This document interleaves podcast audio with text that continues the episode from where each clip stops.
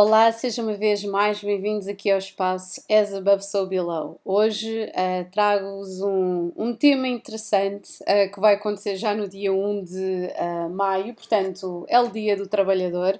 Desta vez, o Dia do Trabalhador não cai no próprio Dia da Mulher.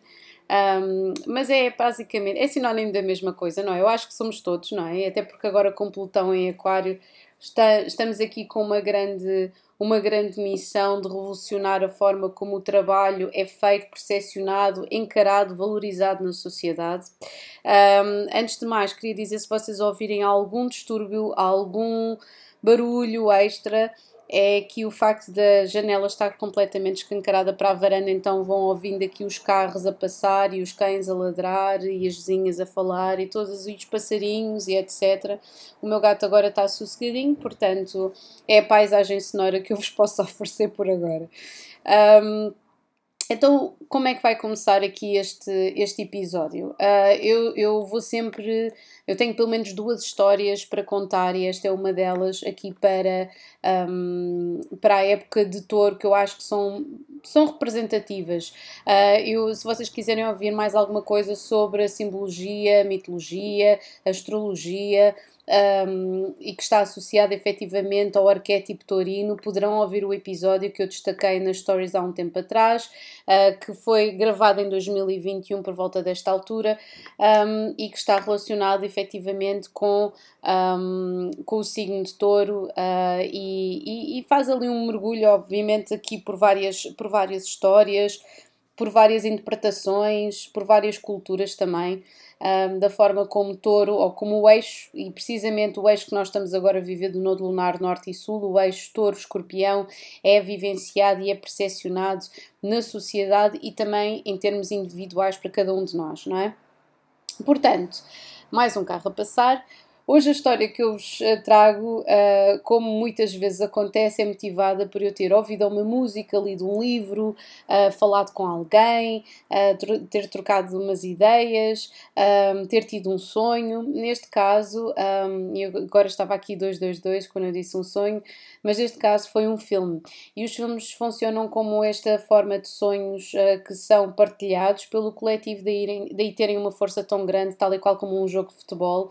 é arte que é partilhada no coletivo e, portanto, gera uma grande empatia. Nós, durante uma, duas horas, estamos à frente de um ecrã e, em conjunto, estamos a torcer por alguém, ok? Estamos literalmente a vivenciar uh, o estado de espírito e a vida de outra pessoa, uh, ou de outras pessoas, obviamente.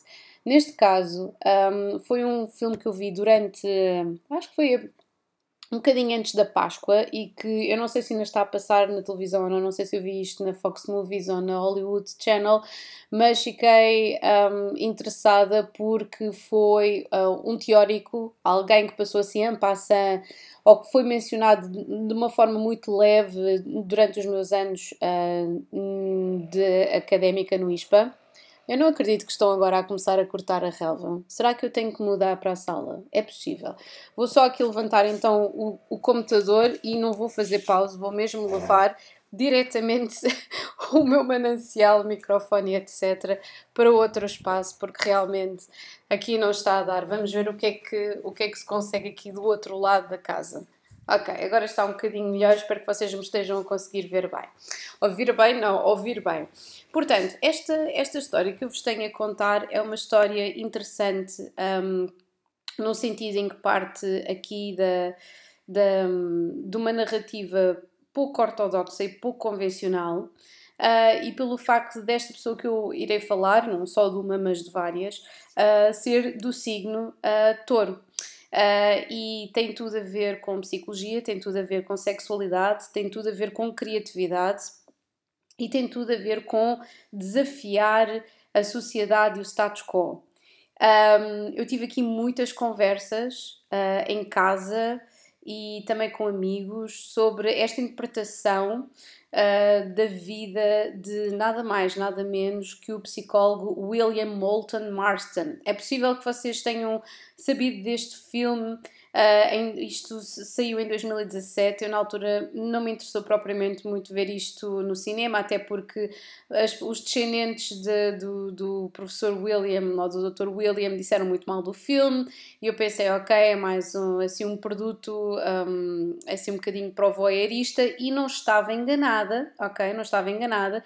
Se bem que eu pensava que eles iam ainda ser mais indulgentes em cenas de sexo ou qualquer coisa que pudesse ser um, e que pudesse causar efetivamente estrondo um, nos mídia, acho que foi, foi a dose certa para a narrativa e para a vida deste homem. Portanto, isto começa em retrospectiva.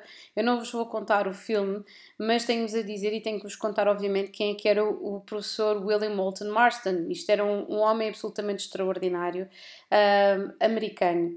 Uh, e, que, e que foi um psicólogo, foi teórico, era escritor e provavelmente vocês não saberão, se souberem, espetacular, que foi o inventor da Mulher Maravilha. Pois é, nós estamos na época de uh, touro e este homem inventou aquilo que poderia ser uh, aqui o, o, o auge de qualquer fantasia uh, masculina, só que não porque é uma mulher que é uh, moldada como uh, e à imagem da típica americana desejável, um, morena. Muitas vezes foi, foi, foi uh, tentaram mudar a imagem dela para loira, porque a pessoa que originou uh, esta imagem era loira.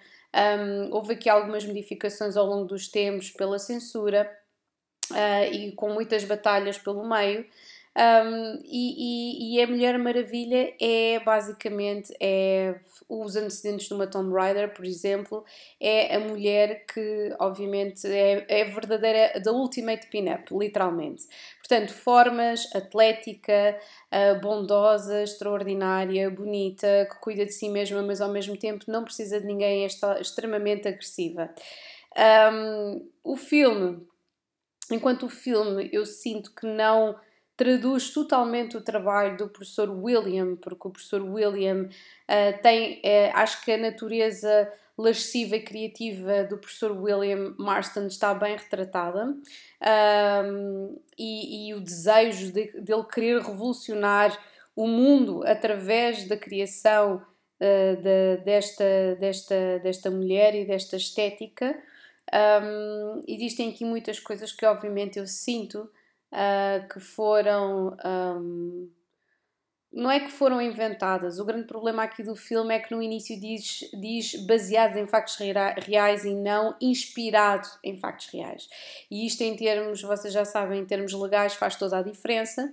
Um, o que acaba por, por eu concordar de certa forma com os descendentes de, do, do professor William.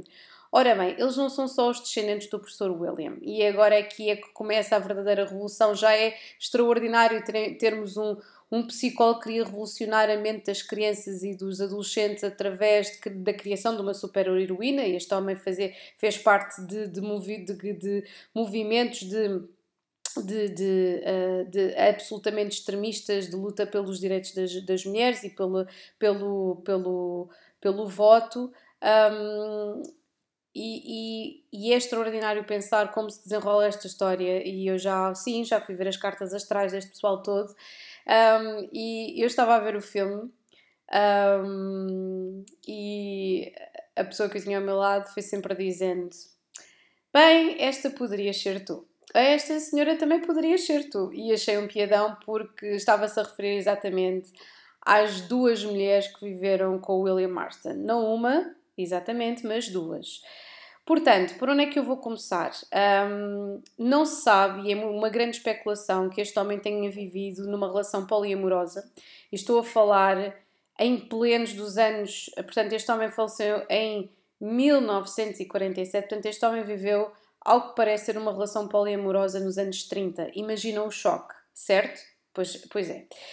Um, e portanto, um, eu desatei-me a rir, eu escangalhei-me a rir quando descobri que as duas mulheres com as quais este homem viveu, portanto, a primeira era uma professora e também era uma mulher extremamente brilhante, que era a doutora Elizabeth Holloway Marston, que nem nunca foi reconhecida devidamente pelo, pelos seus contributos e depois, obviamente, um, associou-se ao marido em muitos estudos e principalmente na invenção, foi este homem que criou uh, a máquina detectora de mentiras, imaginem, ok?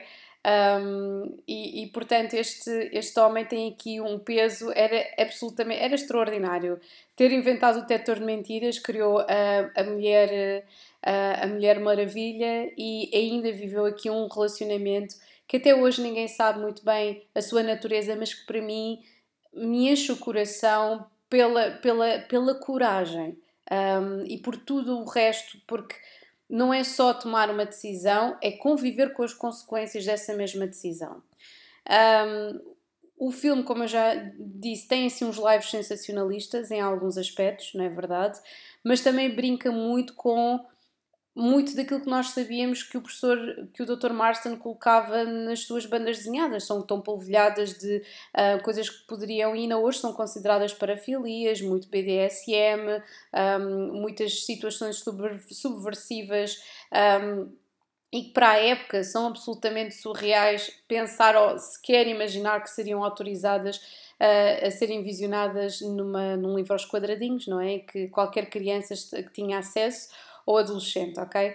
Um, portanto, a Mulher Maravilha é sim um porta-estandarte uh, muito hardcore, até para a época, ainda hoje continua a ser. Eu olho muitas vezes para os conteúdos da Mulher Maravilha e eu penso assim: como é, como é que foi possível que este homem tenha conseguido que isto fosse publicado? Mas depois, obviamente, existe sempre censura, existe sempre um comitê de boas, de boas, boas práticas, pais preocupados, psicólogos que não percebem como é que ele é psicólogo uh, e, obviamente, uh, o governo norte-americano, não é? Porque este homem chegou a trabalhar para o governo durante a guerra e, obviamente, tudo o que está associado ao bom nome, não é? Da, da, da, da, dos Estados Unidos precisa de ser uh, passado a pente fino.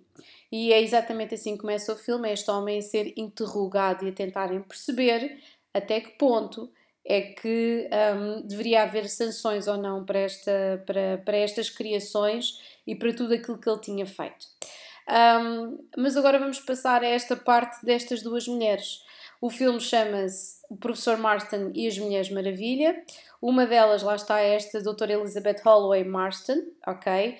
Uh, e a doutora Elizabeth Holloway Marston era, eu achei, descangalhei-me a rir porque ao dizerem, é pá, podias ser tu, e a outra, a outra rapariga também, olha, podias ser tu, Uh, esta Elizabeth nasceu no mesmo dia que eu, ou melhor, eu é que nasci no mesmo dia que ela, a 20 de fevereiro, e, e, e, achei um piadão por durante todo o filme. O próprio personagem, ou melhor, eu tenho imensas expressões muito parecidas com o personagem. Um, que, que, que, que, é efetivamente uh, categorizado no filme e que é representado no filme. Um, aqui, uh, esta, esta mulher era era advogada, tal e qual como marido. Esqueci-me de dizer que estes duas personagens, o William e a, e a, e a Sarah Elizabeth Marston, conheceram-se uh, no curso de advocacia e depois é que derivaram para, para o estudo da psicologia, o que é extraordinário. Já viram aqui o, o, o a, a, corrente de saber e de curiosidade e de, de investimento que estas, que estas pessoas tiveram na altura. Para mim é, é, é absolutamente estrondoso. Um, e, e, e desafiarem, porque eles estudavam, eles estudavam a natureza humana de uma forma muito intensa e, na minha opinião, eles fizeram-se deles mesmos a, a sua própria experimentação uh, e o seu próprio objeto de estudo. Isto complica, só não se complica, e existe aqui, obviamente, uma, uma, um, um lançar de fagulha no, no filme, porque não se percebe exatamente em que circunstâncias é que, um, é que estes personagens conheceram, o que sabemos é que em, aqui em, em, na altura em que uh, o professor William Marston uh, e, e um, Elizabeth, que era assistente, não era assistente, mas era professora também, mas não, não a queriam categorizar como doutora, na altura, infelizmente, não lhe queriam dar uh, o reconhecimento académico por ser mulher, basicamente, conheceram uh, numa aula uh, dada pelo Dr. William, a senhora nada mais nada menos de Olive Barn. A Olive Barn, ou seja, Mary Olive Barn, era, um, era efetivamente a filha de uma grande representante do movimento sufragista, e estou a falar de Ethel Barn, uh, que era uma mulher que era radical uh, e, e, era, e foi efetivamente, era a irmã da, de Margaret Sanger, que foi a mulher responsável Uh, e a principal ativista para que houvesse educação sexual e controlo uh, de nascimento. Um, e efetivamente ela estava, estava um, e foi a pessoa que efetivamente foi a maior responsável pela origem da, da, do Planned Parenthood Federation of America, portanto, aqui uma comissão de uh, ensinar, educar, uh, uh, o uso da contracepção, foi, é tudo responsável por esta linhagem de mulheres, o que é absolutamente extraordinário. O revés disto tudo é que tanto a Ethel como a Margaret não tinham propriamente tempo para educar crianças, é isto que eu acho absolutamente surreal. E esta Ethel Barn teve esta, esta menina chamada Olive, isto para mim é arrepiante pensar como a história nunca está assim tão longe e nós acabamos por herdar não só as nossas características físicas, mas também os fantasmas, características emocionais, peso histórico dos nossos familiares. Uh, e a Olive Barn uh, não teve nunca a atenção da mãe. E como tal, como a mãe nunca um, pôde lhe dedicar qualquer tipo de tempo, uh, a Barn foi um, a Olive foi, foi entregue aos avós com dois, três anos um, para proteger efetivamente da, do pai dela, que é um relacionamento muito complicado que a Ethel tinha na altura, uh, com um homem muito violento, e depois, porque os avós morreram, ela foi mandada para um orfanato, ou melhor, para um orfanato católico, e foi criada por freiras. Ironia das ironias, esta menina viria a crescer e a querer interessar-se pelo comportamento humano e conheceu.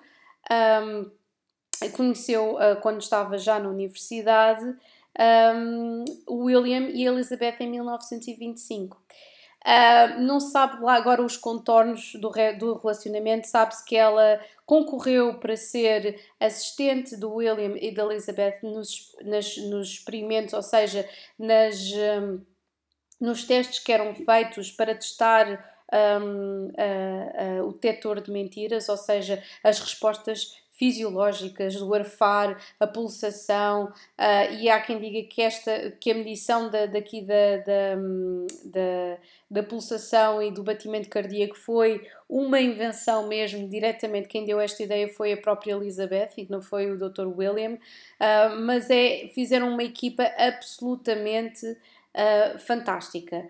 Agora, o que é que nós sabemos destas, destas associações?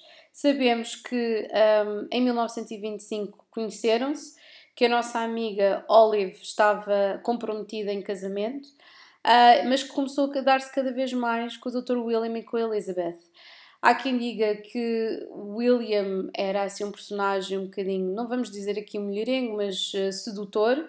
Um, e há vários, uh, várias situações em que isto, esta natureza é descrita e não vamos não vamos negar, era do signo touro e tem uma carta que pode confirmar efetivamente esta natureza charmosa da sua parte. Já a Olive não nasceu no dia 20 de fevereiro, mas nasceu no dia 19 de fevereiro. Portanto, acho particularmente interessante um, esta associação e esta convivência com estas duas mulheres. Uh, há quem diga que quando se conheceram ela ficou não só como assistente dele, dele, mas que efetivamente poderá ter uh, desenvolvido e poderão ter desenvolvido um triângulo amoroso em que, um, em que não sabe muito bem qual é que era a dinâmica, uh, se era uma relação poliamorosa um, e que efetivamente era, era o, e que foi começada pelo Dr. William. Há quem diga que Olive estaria uh, atraída essencialmente por Elizabeth, nós não conseguimos saber. A única coisa que nós sabemos é que, entretanto, tanto e pouco, não houve aqui muitos anos de vida, houve para ali uns 15 anos de vida em comum, os três. Começaram por dizer que era um casal e a irmã da, da Elizabeth, que seria a Olive. Um, porquê? Porque isto numa vizinhança típica americana uh, acabou por ser descoberto, não é? Que aquilo era, que era uma relação poliamorosa e foram censurados por isso, foram escorraçados, foram humilhados. Isto porquê? Por, e foi descoberto essencialmente porque, entretanto, tanto Elizabeth como a Olive tiveram duas crianças cada uma, ok? E para haver proteção destas crianças, as duas crianças que a Olive teve de William Marston foram adotadas pela Elizabeth e pelo William. Portanto, nós não sabemos exatamente Uh, se William Marston era pai de todas estas crianças que nasceram, sabemos é que tomou conta delas, que as educou um, e que eram considerados uma família funcional.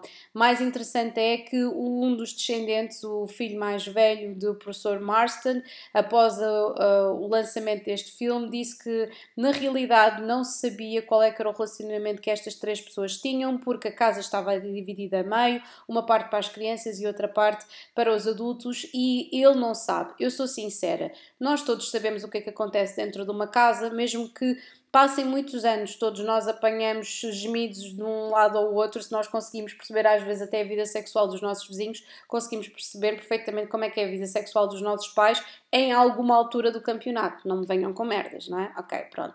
Poderá ser traumático ou não, mas nós estamos cá no mundo porque alguém fodeu alguém, ok? Portanto, é assim. Eu sinto é que depois de entrevistas a descendentes, a amigos, a associados, alguém deveria saber alguma coisa. Mas eu sinto que, pelo enorme respeito que existe uh, e proteção e carinho pela, pela luta, pela combatividade destes três personagens e quererem literalmente mudar o mundo através da sua visão vanguardista da sexualidade e das relações, que nunca mas nunca ninguém decidiu abrir a boca e isso é ainda mais interessante, porque não houve dinheiro, nem popularidade, nem mediatismo que, tivesse, que pudesse ter sido comprado para sequer intervir na, na narrativa extraordinária que é esta história destas três pessoas que educaram quatro crianças em literalmente em comunidade, não é? Um, o que eu acho ainda mais incrível nisto tudo é o facto de nós termos uh, o personagem um, uh, da, da de, do, do, personagem, não, de termos o Dr. William, que morreu entretanto de cancro. Um, existe uma, uma coisa que também se sabe, é que depois deles terem sido efetivamente esta situação ter sido descoberta pela vizinhança, que eles tiveram se separar, Elizabeth e William foram para um lado, a Olive foi para o outro, as crianças também se separaram durante ali algum tempo, um, e o que acontece é que depois, basicamente, nas, em vésperas do Dr. William morrer de, de cancro do pulmão, houve aqui uma reunião e o que é que aconteceu? Até ao final da morte destas duas mulheres, viveram as duas até serem velhinhas. Ok? Uh, uh, é, é, acho extraordinário porque a Elizabeth ainda por cima era mais velha do que a Olive. A Olive morreu entretanto e a Elizabeth até ao final da vida dela teve a tomar conta dela e as duas tomaram conta uma da outra. Se isto era uma relação lésbica, ninguém sabe elas mantiveram sempre, uh, se era uma relação de companheirismo, de amizade, de, amizade seria com certeza, senão não conseguiriam conviver as duas, mas eu sinto mesmo que, um, que estas pessoas devem ter vivido uma liberdade extraordinária, sem qualquer sentimento de culpa. Se calhar no início poderá ter havido algum tipo de conflito interno e poderão ter havido, de certeza, muitas discussões à porta fechada, mas eu sinto que até por aquilo que eu vejo e daquilo que resultaram a descendência deles, de quatro pessoas extraordinárias e que recusam-se recusam sinceramente a falar, uh, poderá haver aqui traumas envolvidos, poderá haver aqui censura até dos, dos próprios filhos, mas ninguém uma única vez abriu a boca para dizer mal dos, dos seus pais. Nunca, uma única vez. Uh, e portanto acho isso também extraordinário. Quer nós sejamos a favor ou não de um modelo destes, quer nós nos sintamos confortáveis ou não, isto vai-nos sempre causar, obviamente, vai-nos sempre causar desconforto, porque não é um modelo, não é? Uh, e não é um modelo execuível. O que eu sinto é que a Olive surgiu ali no meio destes dois personagens extremamente egocêntricos e que até estavam sempre a discutir. O William e a Elizabeth são, são personagens são categorizados até hoje como duas pessoas extraordinárias. Ela era um gênio por seu próprio direito, ele também é um gênio por seu próprio direito. E eu sinto que a Olive, que era uma pessoa. Um, mais, não era, não vou dizer submissa, mas tinha uma, uma energia mais feminina e que tomava conta da casa e que até deixou de trabalhar, isto está amplamente, uh, um, está amplamente documentado, que efetivamente era a pessoa que tomava mais conta das crianças um, e, e, que efetivamente conseguia fazer a manutenção e quase um intercâmbio um, de desempate e de união dentro daquela casa. Portanto, um, vale o que vale. eu, eu, eu sou honesta, obviamente que uma pessoa ver esta dinâmica cria sempre aquele desconforto de epá, isto não resulta. Uma pessoa já dá imensas dores de cabeça, quanto mais duas, mas para eles resultou. E, e fizeram coisas extraordinárias e resultou naquilo que resultou e viveram, acima de tudo, aquilo que eu acho mais importante é o facto de terem vivido da forma uh, que, que, desejavam. E, e, acho que isso é, é a coisa mais importante. A liberdade deles não interferia com absolutamente ninguém. Porquê é que eu estou a falar disto, meus amigos? E já vão aqui nos 25 minutos, mas vocês sabem quando eu faço aqui estes, estes episódios de certa forma temáticos, não é? Que meto aqui histórias ou associações astrológicas com, com coisas que eu vou anotando ao longo da semana. Um, o, aquilo que me interessa aqui reter é a liberdade que não afetava absolutamente ninguém. Uh, a liberdade, e temos em conta que houve aqui, uh, continuam sempre a haver celebrações do 25 de Abril, mas eu continuo a ver a ninguém a querer fazer absolutamente nada.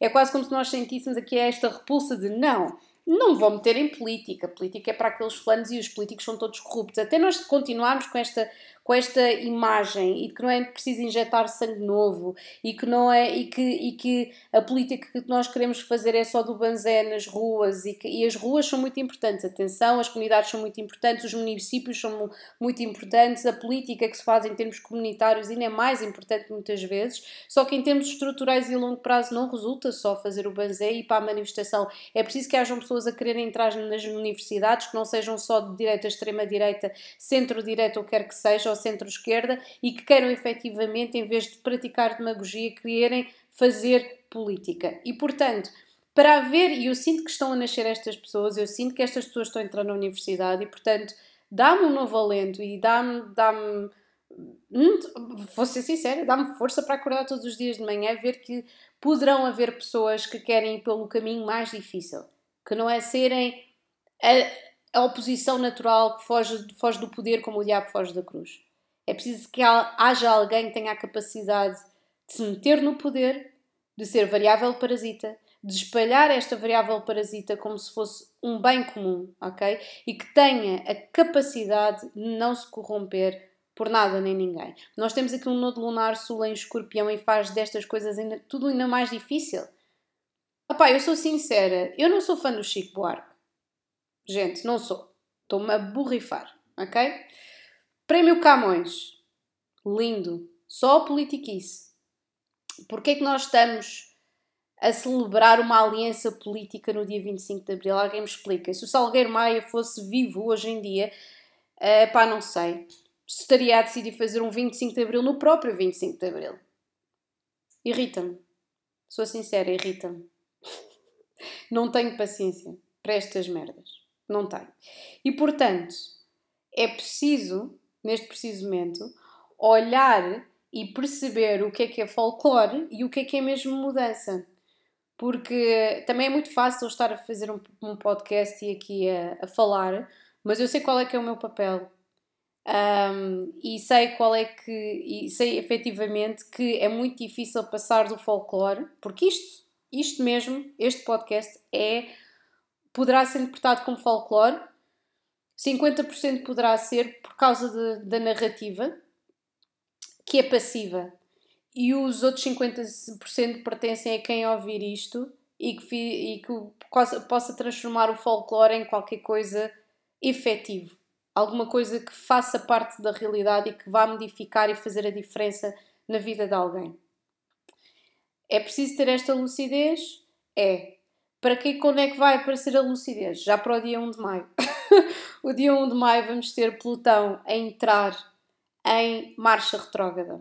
Eu não falei disto e não destaquei isto na, nas previsões uh, para, um, para o mês de maio, porque é logo o primeiro dia, porque vai ser um trânsito imenso e que vai durar até outubro, altura em que vamos ter os outros e últimos dois eclipses do ano. Já agora, para fazer aqui um parênteses, tenho a dizer que vai haver mais workshops estou a tentar e estou a trabalhar nisso e espero encontrar-vos uh, frente a frente para poder-vos falar e desenvolver, eh, porque não vai ser só falar sobre esta energia em termos coletivos. Eu normalmente, e aquilo que eu consegui fazer com quatro pessoas da última vez, ou melhor, com cinco pessoas, foi analisar pessoa a pessoa, passo a passo, eh, as potenciais consequências de eclipse e destas energias. Portanto, e é por isso que estes grupos são bons quando não, são, quando não ultrapassam assim muito as 10, 20 pessoas. Portanto, um, Vamos a isso. O que é que isto significa então? Significa que Plutão tem a ver com controle. Significa que no mês de maio vamos ter aqui muitas situações em que vamos ser chamados a querer simplesmente desapegar-nos do controle e do poder. Ok? Acho isto tão interessante. Vamos ter aqui um eclipse lunar com lua cheia em, em, em escorpião, o signo que é regido por Plutão. Vamos ter aqui uma quadratura entre Júpiter e Plutão caramba, quando eu vejo uma quadratura numa sinastria entre Júpiter e Plutão, eu já sei que existe alguém a tentar impingir uh, algum tipo de perspectiva espiritual ou filosófica em alguém. Do género, faz desta forma, não faças daquela. Quando eu vejo uh, situações destas numa carta astral, caramba, normalmente temos fanáticos religiosos no caminho, ok? Uh, e já não vamos falar de Júpiter em escorpião na casa 8. Isso vou deixar para outra altura. Um, o que é que nós vamos ter mais? Vamos ter eh, Plutão retrógrado e vamos ter. Um, o Sol vai continuar aqui na quadratura com Plutão. O que é que isto está? Conflito interno dá-nos combatividade porque Mercúrio continua retrógrado em touro. Ah, pois é. E está em oposição a esta lua cheia, este eclipse. Portanto, vamos ter aqui uma data de coisas. Portanto, esperem energias disruptivas, discussões, obsessões ao virem ao de cima, compulsões. O nodo lunar sul tem a ver com o passado e com a nossa e com, e com vidas passadas e com uh, situações esqueletos a serem do armário e a lua tem a ver com a mãe, com a memória, com a família, com as raízes. Portanto, esperem haver aqui desentendimento, esperem haver discussões, mas todas as discussões vêm à luz e, portanto, esta energia é mesmo para nós deixarmos e escancararmos tudo aquilo que nos está literalmente a bloquear os nossos avanços. Ok? O que é que este Plutão então faz? Atenção que Plutão vai começar retrógrado em Aquário e vai terminar a sua marcha retrógrada em Capricórnio, porque entretanto Plutão, como vocês sabem, só vai estar em Aquário durante três meses e, portanto, isto é para nós pensarmos, este, este Plutão retrógrado é para nós pensarmos e refletirmos sobre o poder e sobre situações sobre as quais nós sentimos que temos de ter controle na nossa vida, ou então que outras pessoas sentem que têm controle na nossa vida. E eu, fogo, eu tenho sentido esta merda para caraças, até porque eu tenho lua em escorpião ok? Lua em escorpião, como eu já tinha dito no, no vídeo sobre as previsões para maio, faz uh, alguém extremamente uh, convicto, um, desconfiado, uh, poderoso ao mesmo tempo, se, sexualmente conectado com todas as sensações e mais algumas, ainda mais do que a lua em touro, portanto, os sentidos estão aqui muito aprofundados e vão aqui à raiz não só das nossas compulsões, mas das compulsões das outras pessoas, conseguimos eh, sentir isso, é palpável, eh, é, é, o desejo nos outros e a sexualidade nos outros é algo muito palpável, é quase como se estivesse literalmente espalhado no corpo da pessoa que nós estamos a, no, a ver à nossa frente. E portanto, existem aqui consequências quando nós temos eclipses, eclipses lunares em escorpião, ok? Portanto, existe aqui a exposição, provavelmente, de mais corrupção, a exposição de mais tentativas e controlo, de mais práticas, um, de coisas que nós censuramos em nós ou que os outros censuram em nós ou que querem. Portanto, todas as situações que vocês sentem que foram controlados ou manipulados, vocês têm que trabalhar nelas agora. Se vocês foram manipulados, deixem ir, cortem, rainha de espadas. Se vocês sentem que estão a tentar controlar alguém e, portanto, isto, esta energia vai sempre, é sempre um double whammy, vai sempre both ways, ok? O que acontece é que é fazer um trabalho sombra específico, a tentar perceber porque é que vocês estão a tentar controlar demasiado uma coisa ou alguém e qual é que é o medo que está por trás disso, qual é que é, qual é, que é a situação, qual é que é a razão que está implícita por trás desse medo de, de, do descontrole e de perderem um, perderem efetivamente o controle sobre essa pessoa, ok? Portanto, eu sinto durante esta altura é uma excelente altura para nós terminarmos com hábitos que nós não gostamos em nós, com hábitos que não nos fazem bem à nossa saúde. É como eu já tinha dito, eu acho que vou fazer um episódio sobre como controlar a energia uh, sexual. Não é controlar, é gerir bem energia sexual, porque eu, eu continuo a achar que as pessoas não sabem como é que vão gerir a sua sexualidade e aqui com o nodo lunar sul em escorpião, fogo. Jesus. É quase como se estivéssemos num oásis gerado por inteligência artificial. É complicado. É tudo simulado.